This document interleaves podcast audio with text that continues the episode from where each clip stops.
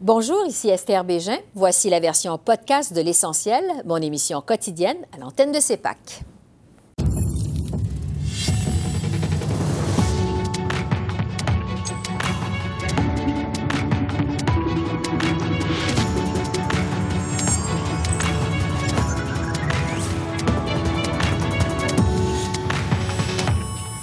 Ce soir, que peut faire Ottawa pour éviter la fermeture de la ligne 5 du pipeline d'Enbridge d'ici à mercredi? On en débat avec notre panel de députés.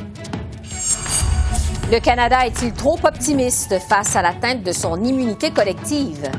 On rejoint à Londres Agathe Demarais, experte du Economist Intelligence Unit et le baillon pour accélérer l'adoption du projet de loi C-19 visant à encadrer une possible élection fédérale en temps de pandémie. Les politologues Geneviève Tellier et Daniel Bélan nous disent ce qu'ils en pensent.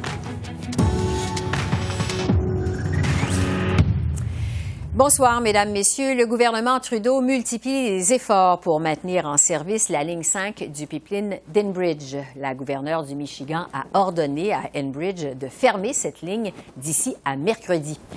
La canalisation euh, qui traverse les Grands Lacs sous le détroit de Mackinac euh, alimente jusqu'à 50% du pétrole destiné aux raffineries québécoises et ontariennes. Sa fermeture pourrait entraîner la perte de milliers d'emplois au Canada. À la Chambre des communes cet après-midi, l'opposition conservatrice a reproché au gouvernement Trudeau de ne pas en faire assez pour régler le problème. Les raffineries euh, de Lévis et de Montréal dépendent de la, ligne 5 pour fournir la moitié de, euh, pétrole pour fournir euh, l'essence à la population. Des milliers d'emplois dépendent sur la continuation de la ligne 5. Mais la gouverneure de Michigan a dit vouloir le fermer dans deux jours. Ce gouvernement n'a rien, euh, fait afin de le protéger. Qu'est-ce que le gouvernement va faire dans les prochaines 48 heures afin de protéger ses emplois? Je vais maintenant discuter de l'avenir de la ligne 5 d'Enbridge avec notre panel de députés. Pour les libéraux, Marc Serré. Pour les conservateurs, Gérard Deltel. Pour le Bloc québécois, Mario Simard. Et pour le NPD, Peter Julien. Alors, bonsoir à vous quatre. Bonsoir. Ah, cette ligne 5 transporte 540 000 barils de pétrole et de gaz naturel euh, chaque jour. Évidemment, c'est énorme, du pétrole qui vient au Québec et, en Ontario. J'aimerais d'abord vous entendre à votre tour sur les impacts pour le Canada d'une éventuelle fermeture de la ligne 5 d'ici donc à mercredi. Marc Serré, je vais commencer avec vous des libéraux parce que votre ministre a dit la semaine dernière que son maintien en service, c'est non négociable. Qu'est-ce que vous craignez le plus comme conséquence? Évidemment, euh, la ligne, la canalisation 5 est très, très importante. On parle d'environ 5 euh, 000 emplois directs, 23 000 indirects emplois ici en Ontario et au Québec euh, seulement. Alors, lorsqu'on parle d'emplois, lorsqu'on parle de, de les maisons, le pétrole, tout l'ensemble de l'économie. Alors, c'est un impact majeur pour l'économie. Alors, c'est pour ça que le gouvernement est très prêt pour supporter euh, et s'assurer que la ligne de canalisation 5 ne, ferme pas. Oui, on va revenir à ça euh, dans un instant. Gérard Deltel, des conservateurs, on a entendu il y a un instant votre collègue Pierre Poilievre parler euh, des impacts sur les emplois, justement. Qu'est-ce que vous craignez le plus si cette ligne 5 ferme? Ben, prenez juste au Québec, c'est la moitié du pétrole que l'on consomme qui ne sera plus accessible et aussi euh, le deux tiers du pétrole brut. Alors donc, c'est des milliers de personnes qui sont directement touchées. Il faut voir le pétrole comme étant autre chose que juste le gaz qu'on met dans le char. C'est 50 000 personnes au Québec qui travaillent dans l'industrie du pétrochimique. Ce sont des gens dans le plastique, ce sont des gens dans la fibre de carbone, ce sont des gens dans le polyester, ce sont des gens donc qui sont dans l'industrie pétrochimique qui va au-delà de l'essence qu'on met dans notre voiture. Et aussi, on parle des gens en agriculture. Euh, l'agriculture, surtout à ce temps-ci, alors qu'on fait les semences, euh, moi je sais de quoi je parle parce que j'ai des familles, de la famille là-dedans mhm. et des amis aussi, mais il y a énormément de besoins, euh, que l'on parle entre autres du propane dont on a besoin pour pouvoir pour mieux travailler, pour pouvoir faire les serres et pour pouvoir aussi assécher certaines certaines cultures qui vont arriver bientôt. Rappelons-nous simplement, il y a moins de deux ans, alors qu'on avait été aux prises avec la crise ferroviaire, de l'impact que ça a eu. Alors imaginez ça. Et si par malheur cela survient, eh bien, ça veut dire des centaines et des milliers de camions de plus sur nos routes, des centaines et des milliers de camions citernes sur nos rails. Et Dieu sait que ce n'est pas exactement la meilleure chose que l'on souhaite. Donc oui, c'est important mm-hmm. et on aura l'occasion d'en dire plus tout à l'heure pour les solutions à venir. Euh, oui, parce que euh, Mario euh, Simard du Bloc québécois, je veux aussi vous entendre. Gérard Deltel parle de 50 000 personnes au Québec. Quels sont les impacts que vous craignez le plus euh, sur le Québec si on ferme la ligne? Bien, première chose, je suis content de voir que M. Deltel reconnaît qu'on consomme le, pétrole de l'Alberta, ce qui n'était pas le cas lors de la dernière campagne euh, électorale là, pour légitimer le couloir énergétique. Non, ce qu'on disait, M. Simard, vous l'avez dit en chambre, ça me fait permettre... Non, mais parce que vous dites quelque chose qui n'est pas vrai. Euh, nous, ce qu'on a dit, c'est qu'il y a beaucoup de... M. Deltel, je ne vous ai pas interrompu, laissez-moi finir. Maintenant, l'impact sur le Québec. Euh, le Québec peut avoir d'autres sources d'approvisionnement. Moi, je ne privilégie pas ça. Euh, les ports en eau profonde nous permettent d'avoir d'autres types d'approvisionnement sur le pétrole. Maintenant, il ne faut pas faire peur indûment aux gens avec euh, la ligne 5, puisqu'on sait très bien que ce qui se profile, ce qui se dessine le 12, c'est un débat juridique.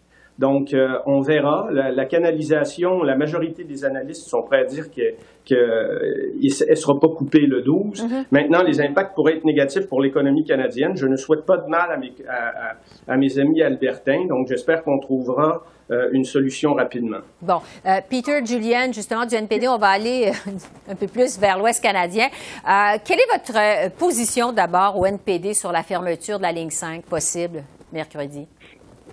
Mais, mais, moi, je suis ancien travailleur de, de, de raffinerie de pétrole. Alors, mm-hmm. je viens de l'industrie, justement.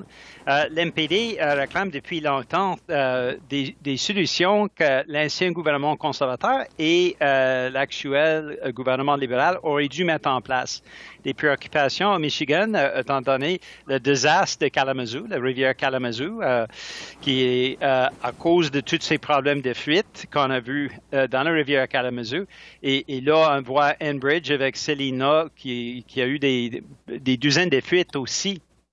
le gouvernement aurait dû mettre en place déjà euh, des, des, cadres environnementaux pour éviter justement la perte d'emploi qui va être énorme. Mm-hmm. Il n'y a pas de plan B. Le gouvernement semble laisser juste de, de, crier plutôt que de mettre en place des solutions. Mais à notre égard, c'est important de mettre en place euh, des solutions pour conserver des emplois qui sont vitaux pour l'économie canadienne. Oui, je pense que tout le monde s'entend que ça aurait des conséquences quand même assez dramatiques sur les emplois au Canada euh, pour la suite des choses, justement, parce que la gouverneure du euh, du Michigan, euh, Mme Whitmer, le Gretchen Whitmer, vraiment, elle, elle n'en démord pas.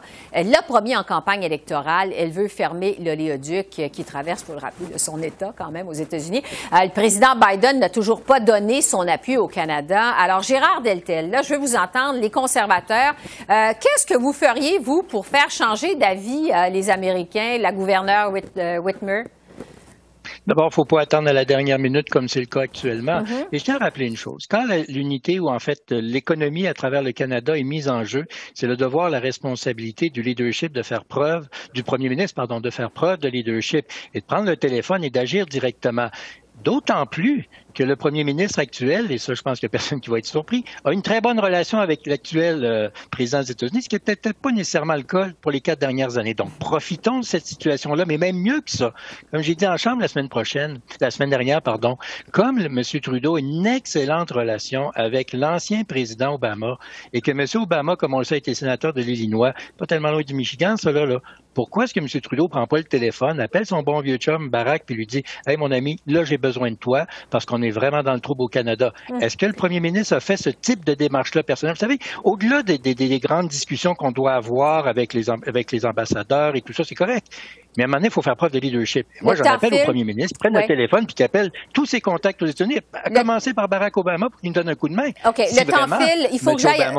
Mario Simard du Bloc québécois, qu'est-ce que ça va prendre? Qu'est-ce que ça prendrait, en fait, pour changer d'avis les Américains? Rapidement, parce que le temps file? Ben, il, faut, revenir parce que c'est des préoccupations qui sont légitimes. C'est euh, l'approvisionnement en eau potable pour 40 millions de personnes.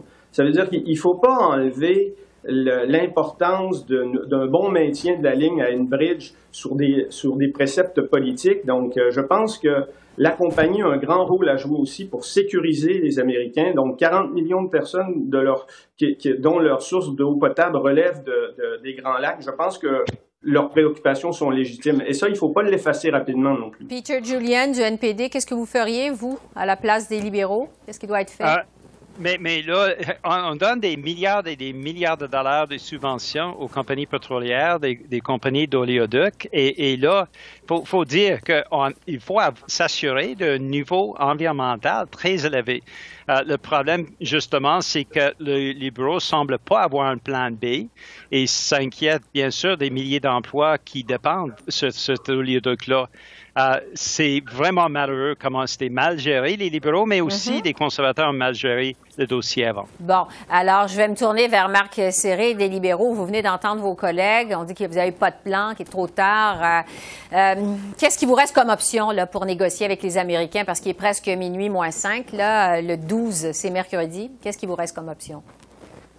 Écoutez, le ministre était clair, le premier ministre était clair. Nous allons regarder toutes les options. Alors, nous allons regarder les aspects juridiques également. Alors, nous avons parlé, le premier ministre a parlé avec le président Biden. Nous avons le ministre de Transport a parlé avec euh, le secrétaire d'énergie, euh, euh, le, ministre Garneau, l'ambassadeur Hillman. Alors, nous avons pris l'approche euh, d'une équipe Canada, des provinces, euh, des premiers ministres des provinces également. Nous avons parlé aux syndicats. Alors, nous avons regardé l'approche totale pour trouver une solution. Alors, c'est bien important qu'on continue avec euh, l'aspect. Et évidemment, lorsqu'on regarde, c'est vraiment un État de Enbridge et l'État de Michigan en cours. Alors, c'est un aspect juridique, comme M. Simon l'a mentionné tantôt. Euh, alors, nous allons regarder tous nos aspects, puis euh, l'aspect juridique euh, est très important dans ce cas ici. Alors, on va suivre l'évolution du dossier dans les prochaines heures et les prochains jours.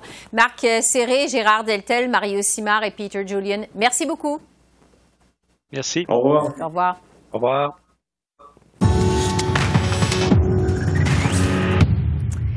Alors que la vaccination a pris son rythme de croisière au Canada, on espère atteindre au plus vite la fameuse immunité collective qui nous permettra enfin de revenir graduellement à une vie plus normale. Euh, la Saskatchewan a déjà annoncé un plan de déconfinement en fonction du pourcentage de personnes vaccinées par tranche d'âge. Le Québec, qui compte maintenant plus de 42 de la population en général ayant reçu une première dose de vaccin contre la COVID, pourrait limiter. Plusieurs, évidemment, font beaucoup d'espoir sur un retour graduel à la normale dès cet été, mais est-ce réaliste? Agathe Demaret est directrice des prévisions mondiales pour The Economist Intelligence Unit, qui appartient au magazine The Economist et qui est basé à Londres. C'est là que je la retrouve. Bonjour Agathe. Bonjour Esther. Bon, euh, l'immunité euh, de groupe, évidemment, c'est ce qui nous permet de voir la lumière au bout du tunnel de cette pandémie. On va commencer par le Canada. Est-ce que 70% des Canadiens vaccinés, je dirais d'ici la fin de l'été, est-ce que c'est réaliste de penser ça? Alors, chez The Economist Intelligence Unit, nous avons fait une étude récemment sur le calendrier de vaccination mondial, dont le calendrier au Canada, et nous pensons que cet objectif, à ce stade, n'est peut-être pas réaliste. Nous pensons que le Canada atteindra l'immunité collective début 2022. En fait, quand on regarde les catégories de pays qui vont très, très vite pour la vaccination, ils ont un point commun, et ensuite, il y a trois possibilités. Le point commun, c'est que ce sont tous des pays riches, comme le Canada. Mm-hmm. Et ensuite, il y a trois possibilités. Soit une petite population, ce qui n'est pas le cas du Canada, soit ce sont des pays qui bénéficient des largesses de la Russie et de la Chine, par exemple le Chili, ou alors ce sont des pays qui ont des capacités de production locales comme les États-Unis ou l'Union européenne, ce qui n'est à ce stade également pas le cas du Canada. Et donc c'est pour ça que nous avons une prévision qui est un petit peu plus pessimiste que celle du gouvernement et qui est que le Canada atteindra l'immunité collective début 2022. Bon, justement, sur ce pourcentage d'immunité collective, parce que euh, de la population là, qui doit être vaccinée pour atteindre cette fameuse immunité collective. Euh, aux États-Unis, ces jours-ci, euh, à cause des variants, on avance plutôt euh, qu'il faut un taux de 90% des personnes vaccinées. On renonce même, on se dit qu'on n'arrivera jamais à ce 90% Quel est le taux de vaccination nécessaire pour atteindre justement l'immunité collective?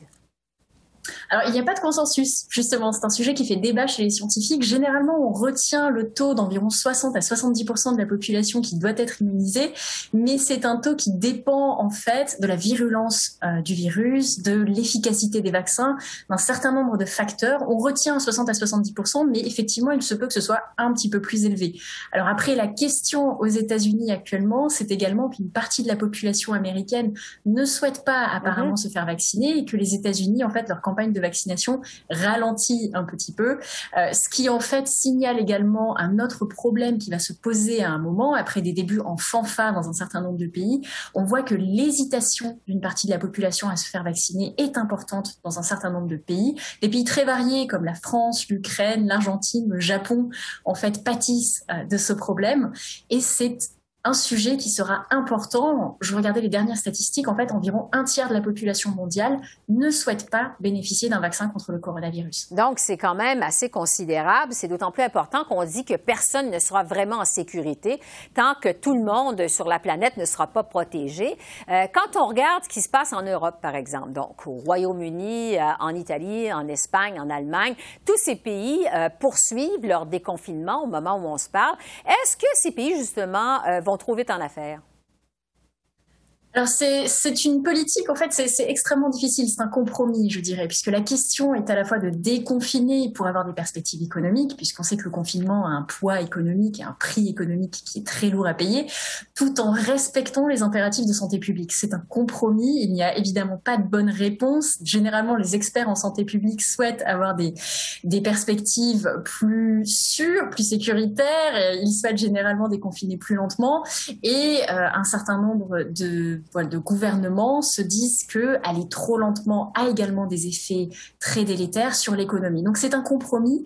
Je dirais que la situation est quand même différente entre le Royaume-Uni et le reste de l'Europe, puisque le Royaume-Uni a une campagne vaccinale qui est allée très vite. Euh, on voit que euh, la majorité de la population britannique aujourd'hui a reçu au moins une dose de vaccin contre le coronavirus.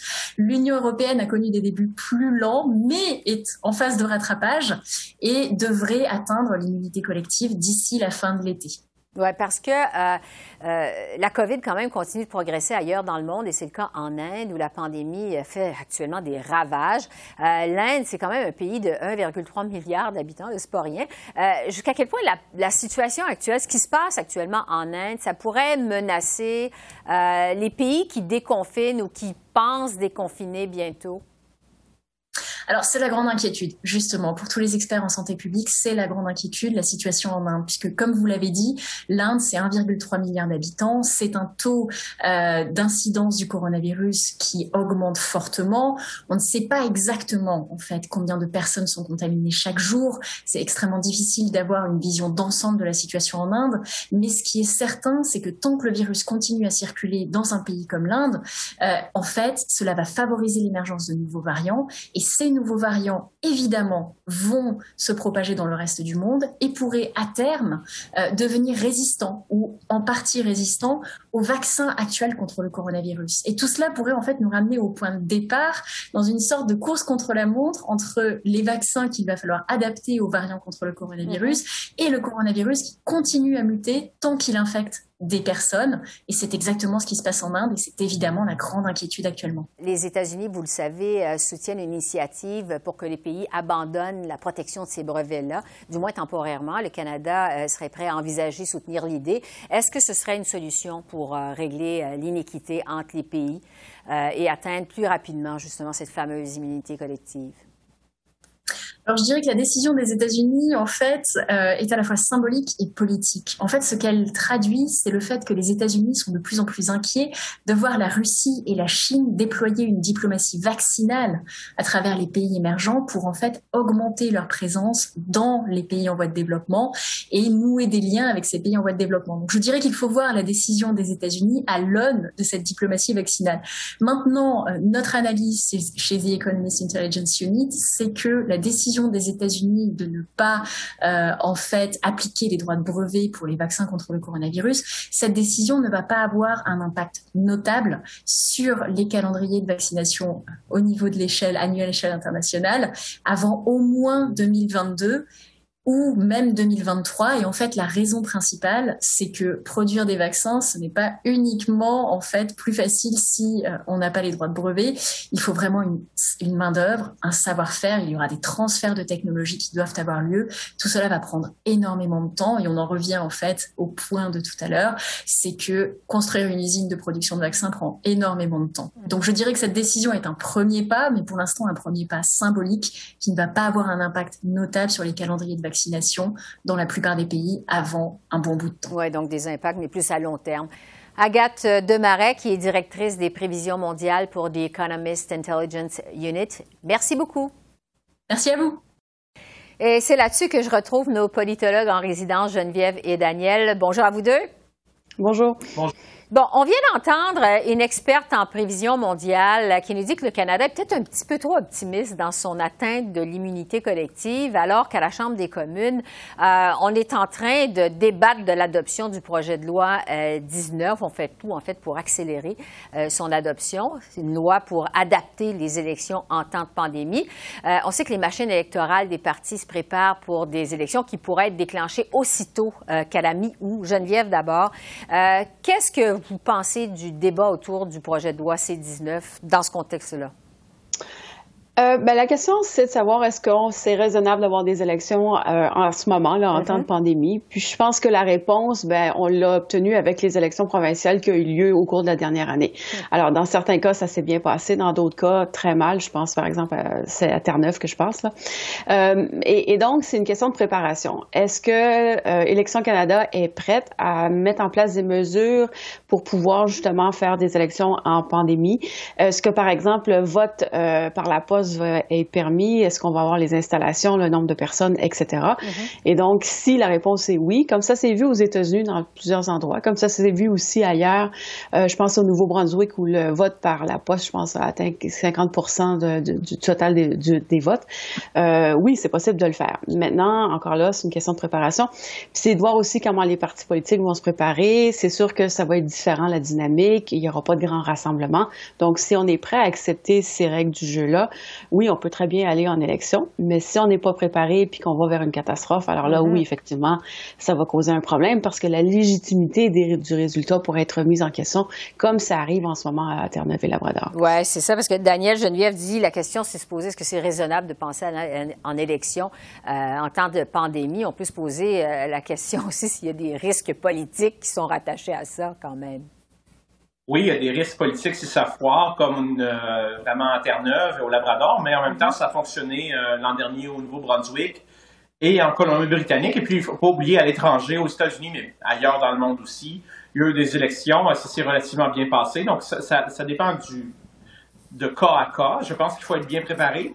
Je pense que euh, ça va dépendre du nombre de cas. Donc, l'immunité collective, bon, ça, je pense que oui, ça ne sera peut-être pas atteint cette année, mais si la situation, par exemple, à la fin du mois d'août, début septembre, on a beaucoup moins de cas euh, euh, dans les provinces, par exemple, en Alberta, où ça va mal en ce moment, si le nombre de cas diminue, ben, même s'il y a encore la pandémie, euh, ça, pourrait être faisable. Le problème, c'est que même si la campagne électorale est courte, dans une période de même deux ou trois semaines, la situation sur le terrain peut changer assez rapidement. Et c'est là où est le risque politique. On peut avoir une campagne qui commence alors que la pandémie a l'air d'être sous contrôle et que ça va relativement euh, bon, euh, bien dans, dans, la plupart des provinces. Et là, tout d'un coup, euh, ben, le nombre de cas augmente et là, ça, ça peut dérailler un peu le, mm-hmm. le, le train électoral. Et là, c'est là où le, ça peut devenir un problème, ce qui s'est passé plus tôt cette année euh, euh, à Terre-Neuve-Labrador. Oui. Geneviève, pour conclure là-dessus, est-ce qu'un scénario de déclenchement d'élections, euh, mettons à la fin du mois d'août pour des élections faites au mois de septembre,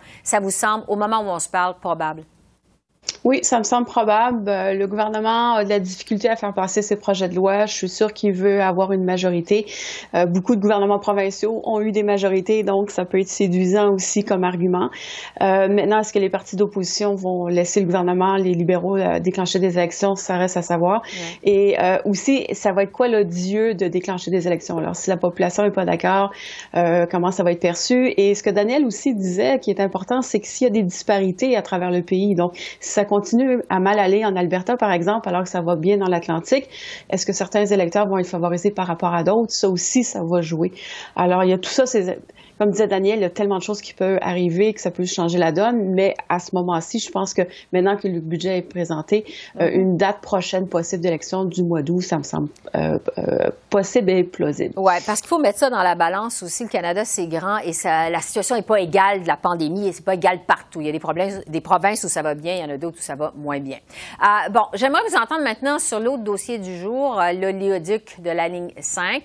On le sait, la gouverneure du Michigan a ordonné à De le fermer d'ici à mercredi, donc vraiment, ça, va vite, ça vient vite.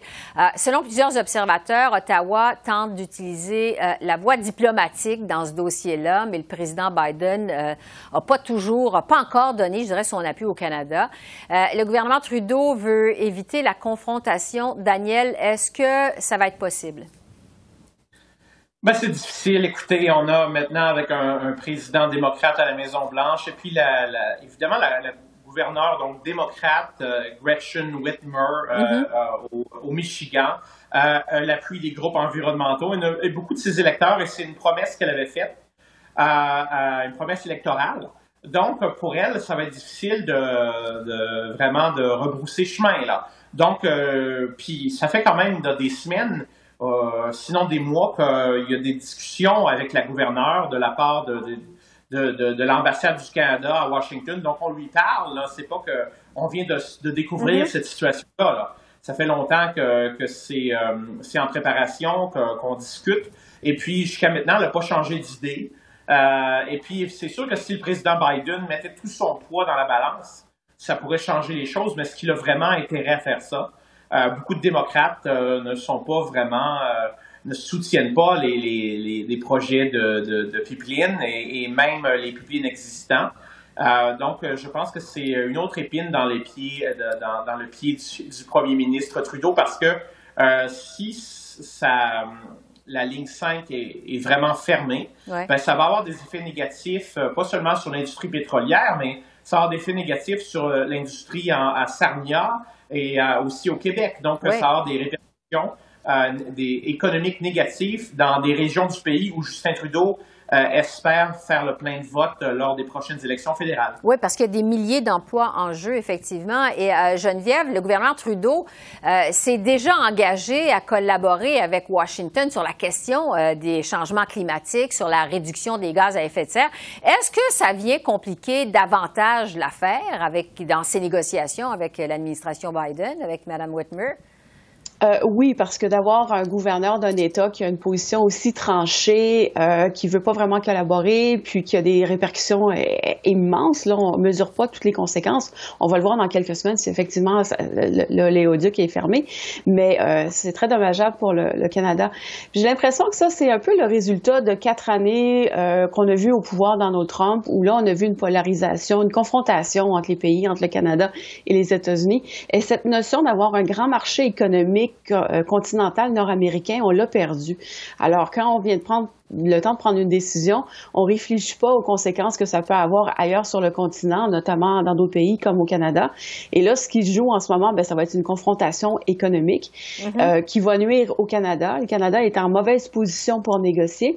Et dans tout ça, ce qui me surprend un peu, c'est un peu le silence des entreprises, des milieux d'affaires qu'on n'a pas beaucoup entendu. Alors, ce qui joue aussi un peu dans la diplomatie, je ne le sais pas, mais il y a peut-être aussi un meilleur culpa à faire de la part de, du secteur privé, euh, d'avoir peut-être abandonné un peu euh, ces léoducs-là. Les gens sont un petit peu plus sceptiques. Ils veulent qu'on les ferme parce qu'ils les jugent pas sécuritaires. Puis si ça arrive, ben, c'est quoi l'option? Puis là, on n'a pas vraiment de réponse. Alors, toute cette notion de collaboration économique qui existait avant l'arrivée de Donald Trump est disparue. Puis je pense que là, on en voit une conséquence manifeste avec le cas, euh, le cas actuel. Oui, et là, le temps vraiment commence à presser. L'ultimatum, en fait, c'est mercredi. Euh, on va suivre ça au cours des prochains, des prochains jours. Geneviève et Daniel, merci beaucoup. Merci, au, revoir. au revoir. Alors voilà, c'est comme ça qu'on a vu l'essentiel de l'actualité de ce lundi 10 mai sur la colline parlementaire à Ottawa. Esther Bégin qui vous remercie d'être à l'antenne de CEPAC, la chaîne d'affaires publiques par câble. Je vous souhaite une excellente fin de soirée et je vous dis à demain et surtout, d'ici là, continuez à prendre soin de vous. Au revoir.